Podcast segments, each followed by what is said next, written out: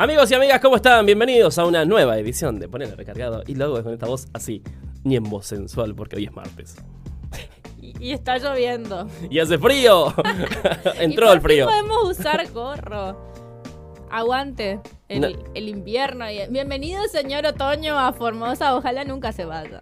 Sí, lo queremos mucho. Aguante esta época de café con leche, chocolatada y locro. Ay, sí. Locro. Así que con este ámbito gastronómico que le pusimos al inicio del programa, arrancamos el noti.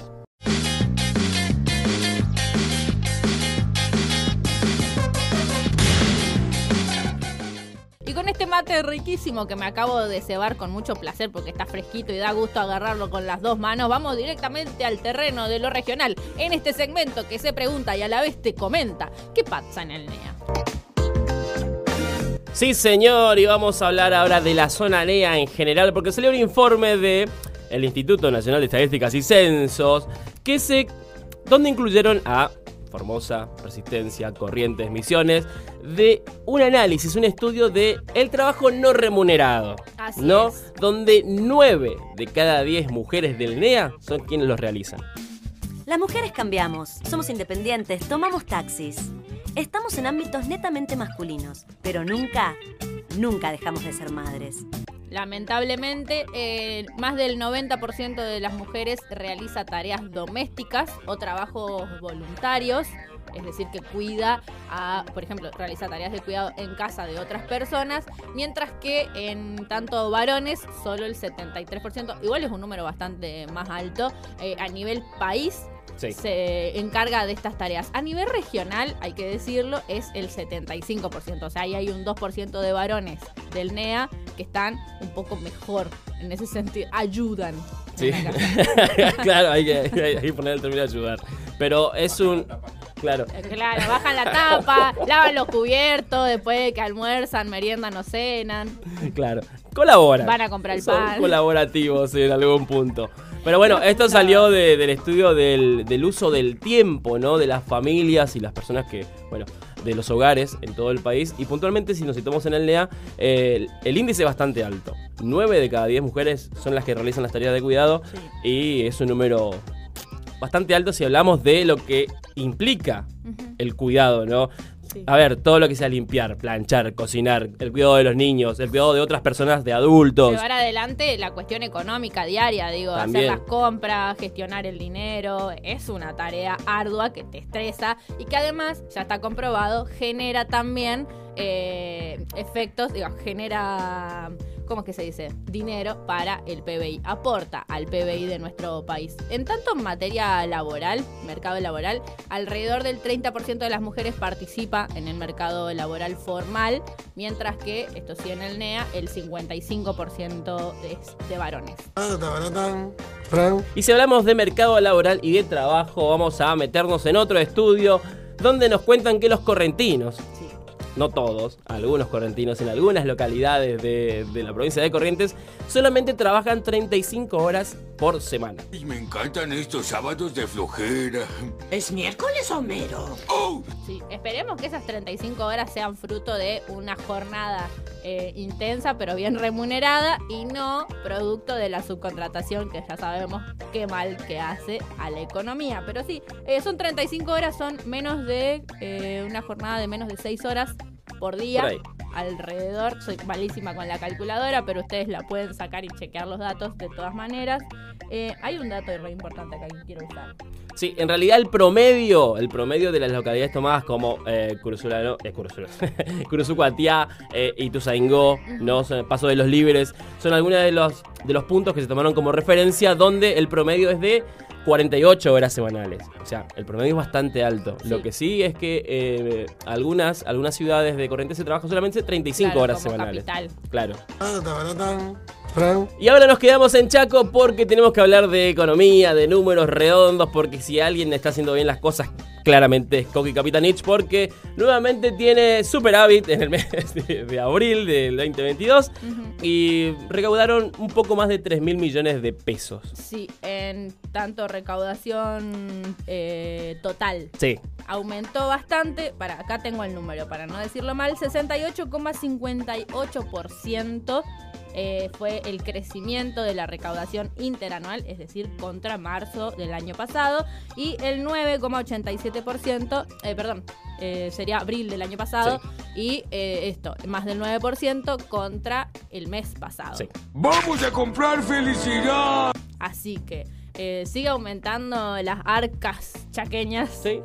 ¿Esto qué significa? Más obras, más inversiones, significa mejor calidad de vida para los saqueños. Y en este sentido, desde la administración de Coqui Capitaniz están bastante contentos porque los números le están saliendo bastante bien. Así Eh, es. Recaudaron más de lo que pensaban y esa guita obviamente va destinado a todo el pueblo chaqueño. Y así de esta manera, con esta noticia tan alegre y feliz, cerramos este segmento. Y llegó el momento de que vos, sí, vos que estás del otro lado de la pantalla, te enteres de las noticias que la CNN no te está contando porque no sé qué tienen en la cabeza. Y nosotros sí, las noticias bizarras. Y nos vamos a la primera noticia que nos lleva a Inglaterra, al Reino Unido, a una historia de dolor, tragedia, pero con un final feliz. Sí, porque a una persona se le cayó el pito. Sí, a una persona se le cayó el pito. Lastimosamente, se- por cuestiones de la vida y enfermedades varias, eh, el asunto se le puso negro y se le cayó. Ay, no. Lo tiró a la basura y dijo, mi vida está arruinada, no tengo más por qué vivir. Ya no quiero vivir. ¡Dame No. esa salchicha! Ya no quiero vivir. ¡Dame esa salchicha! a pesar de que tenía dos hijos y una esposa. Eh, y nada, pero llegó la salvación. Llegó la salvación. Eh, cuando él pensaba que no iba a tener más penes, conoció como al gurú, ¿no? Al, al- al gurú del, del, del miembro viril, ¿no? Que le hizo un injerto en un brazo y tuvo durante varios años, seis años específicamente, un pene en el brazo que iba creciendo despacito, como cual retoño en la panza de una madre. Eh, seis años, un. una p- tenía en el brazo. y, y, y nada, pero tenía, le estaba creciendo, le, le pusieron un injerto acá, fue creciendo, no, tuvo no me forma imaginar. fálica. Y después de mucho tiempo y una pandemia, se pudo operar y hoy este muchacho vive feliz con su nuevo miembro colocado en el lugar correcto. Ay, qué bueno. Felicitaciones a la medicina, pero qué extraño andar seis años con un pito en la mano. Es como demasiado. Si creen que es extraño, así es como orinamos. Oh.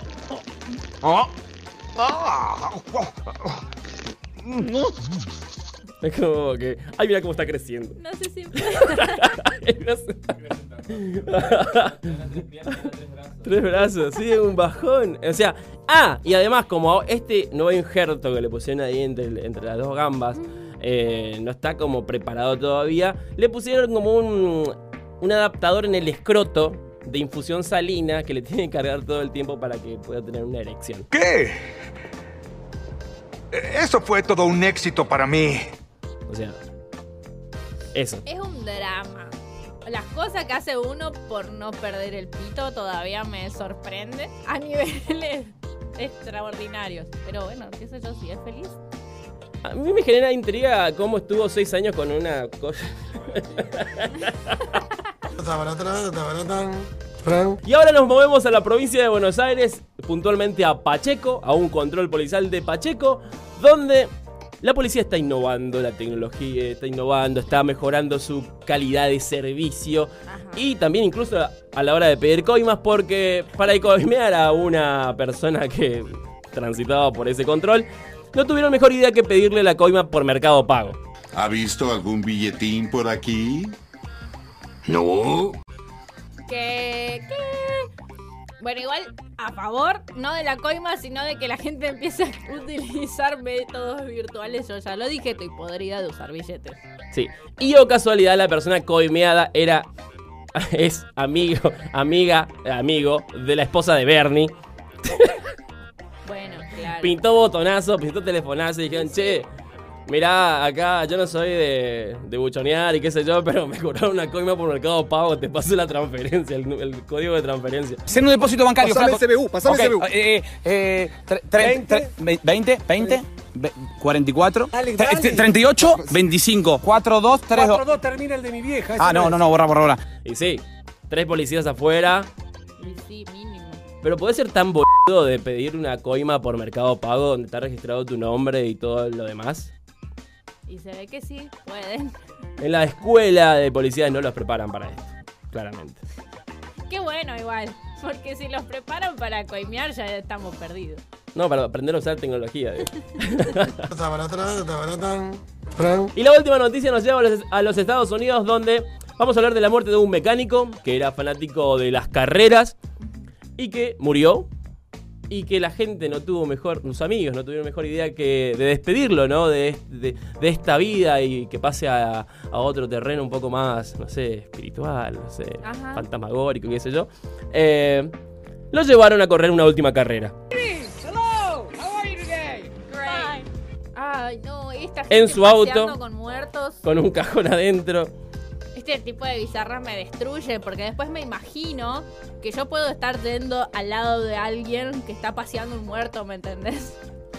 Yo no entiendo. A ver, la, la cuestión de que cuando ya te morís, antes era, bueno, te rezamos cuatro Ave María, cinco Padres Nuestros y al pozo. novena. Y al pozo. Hoy no, hay una parafernalia ahí que te dan un, un show, le gustaba tal cosa. Vamos, Claro. vamos a hacerla. A él Vamos le a ver a la gustaba. renga con el claro. La No, chicos, por favor, el fiambre ya no está más. Háganlo ustedes de última y después nos vemos, pero. Pero andar con un muerto por ahí es antihigiénico. No sé qué tan salubre sea. Sí, Más además. allá de que es tétrico y. Tírenlo al pozo de Tenés 3 que estar metros que loco. hicieron y chao, se terminó el quilombo. Se terminó el quilombo. Pero bueno, la gente ha decidido, ha- decide incluso despedir a sus familiares de una manera muy particular hoy en día. Repito, antes era Padre Sí. Nuestro y al pozo. Yo por la duda, a mí me creman, ¿eh? No vaya a ser que estos locos tiren valero y me vengan a hacer hacer el último programa Claro. acá con Ah, los ojitos cerrados. A, Na- a Nati le gustaba estar en un estudio. y bueno, Ni muerta, la dejaban en paz. la hacían trabajar hasta, el- hasta después de muerta. y así de esta manera cerramos el segmento de Noticias Bizarras. Y llegó el momento de que entendamos lo que sucede en el país en este segmento de noticias que o te ayudan a enfurecer o te ponen a saltar como un resorte. Sí, este segmento que se llama ¿Qué pasó ahora? La p madre. Noticia, que aparentemente es buena porque son propuestas, hasta ahora hay que ver cómo sale, tiene que ver con el programa que se anunció desde el gobierno nacional que se llama Cuidar en Igualdad, que lo que busca justamente es disminuir la brecha de género que existe en las tareas de cuidado que tienen, eh, bueno, ya lo habíamos visto al principio de esta jornada informativa. Entre las propuestas hay dos que son las más interesantes, las más puntuales también. La primera tiene que ver con la extensión de la licencia por maternidad y paternidad. Y por el otro lado, también eh, utilizar, eh, digamos, armar un registro de trabajadoras y trabajadores del cuidado. Me parece que podremos sacar ventaja de esto. Exactamente porque esto es un problema y no es de ahora, sino que viene hace mucho tiempo y esto es hacerse cargo un poquito del problema porque también va a haber un presupuesto para ejecutarse eh, y que esto se potencia además. A ver, una política pública con un presupuesto en la espalda significa algo importante y significa que medianamente hay ganas de cambiar las cosas, ¿no? Entonces vamos también, porque este proyecto incluye a, a las diversidades, ¿no? Al, al colectivo LGBT también, eh, porque salgamos de esto de las licencias solamente por paternidad y maternidad, también hay personas no gestantes que van a estar incluidas en este paquete de, de medidas, ¿no? Que es muy importante, es muy importante. Así que celebramos esta noticia, de verdad la celebramos. Una buena, Alberto. Cuidar en igualdad, excelente medida. Y ahora vamos a hablar de economía. Ay, me duele el corazón. Pero sí, vamos a hablar de economía porque en los últimos cinco años los salarios perdieron un 20%. O sea, hace, hace cinco años que perdimos un 20% del Sí. poder adquisitivo. Un bajón. Un bajón. ¡Odio ser pobre, lo odio! Es un mon- o sea, no importa cuánto ganes, perdiste un 20% igual. Te lo perdiste. Diría Gilda. Pero sí, eh, después del proceso de pérdida de poder adquisitivo que tuvimos durante el macrismo, que fue bastante, porque primero que nada los salarios se congelaron y aumentaban muy poco y la inflación era alta. Bueno, hoy tenemos una inflación alta, pero un- unos salarios que se van actualizando. Solamente se pudo recuperar un 2% de lo que se perdió Sí, en todo, en todo este tiempo. O sea, un poquito. Lamentablemente, ese 20% estamos hablando de trabajo registrado. Sí. Porque para trabajadores no registrados, desde el 2017 hasta el día de ahora, han perdido el 40% del salario. No hay chance de que esa persona que está en- de- trabajando de manera informal pueda recuperar todo lo que perdió en este tiempo. No, No, no, hay, hay chance. cómo. Ni con la mejor paritaria del mundo para trabajadores no registrados. No hay cómo, lamentablemente. Y más todavía entendiendo que la inflación va a seguir en alza y que recién se desacelera en mayo, ponele. Eh, vamos a esperar, vamos, tenemos esperanzas de que el salario se recupere y no pierda tanto respecto de la inflación, porque los empresarios eh, tiran los salarios para abajo, los precios para arriba y como que así no sí, se puede, así no se puede.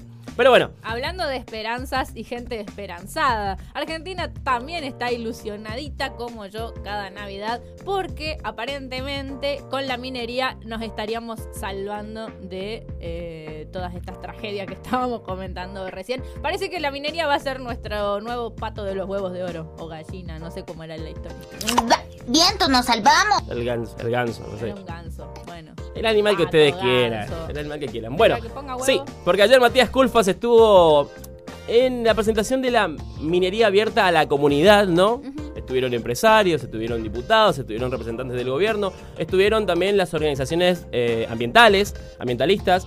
En esta presentación donde hablan de que la min- minería representa exportaciones por 100 mil millones de dólares. Sí. An- o sea, a por año vamos a exportar esa cantidad. Entendiendo que Argentina tiene minerales que necesita el mundo como el cobre y el litio.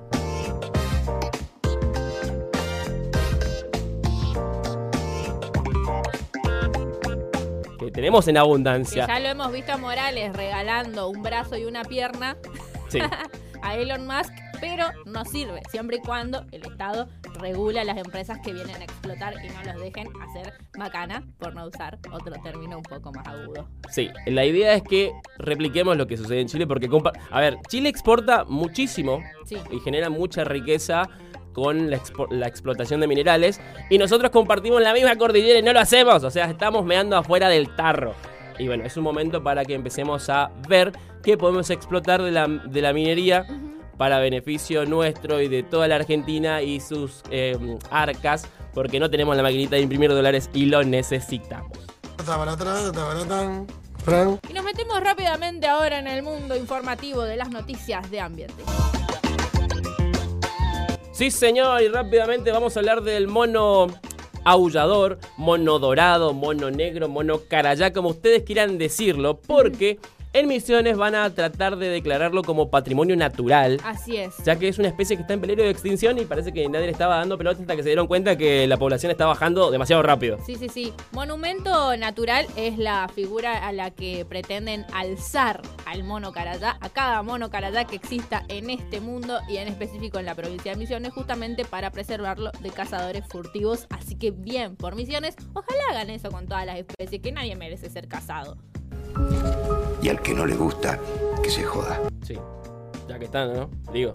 Y bueno, eh, vamos a hablar ahora de fertilizantes, porque sabemos que los fertilizantes nitrogelados, eh, nitrogenados están como contaminan el ambiente, su precio está por las nubes por el conflicto con Ucrania y Rusia, o sea, pero algunos científicos franceses encontraron la solución Encontré la solución, Sí. dijo el francés. Diría Chanchi, el cantante de supermercado.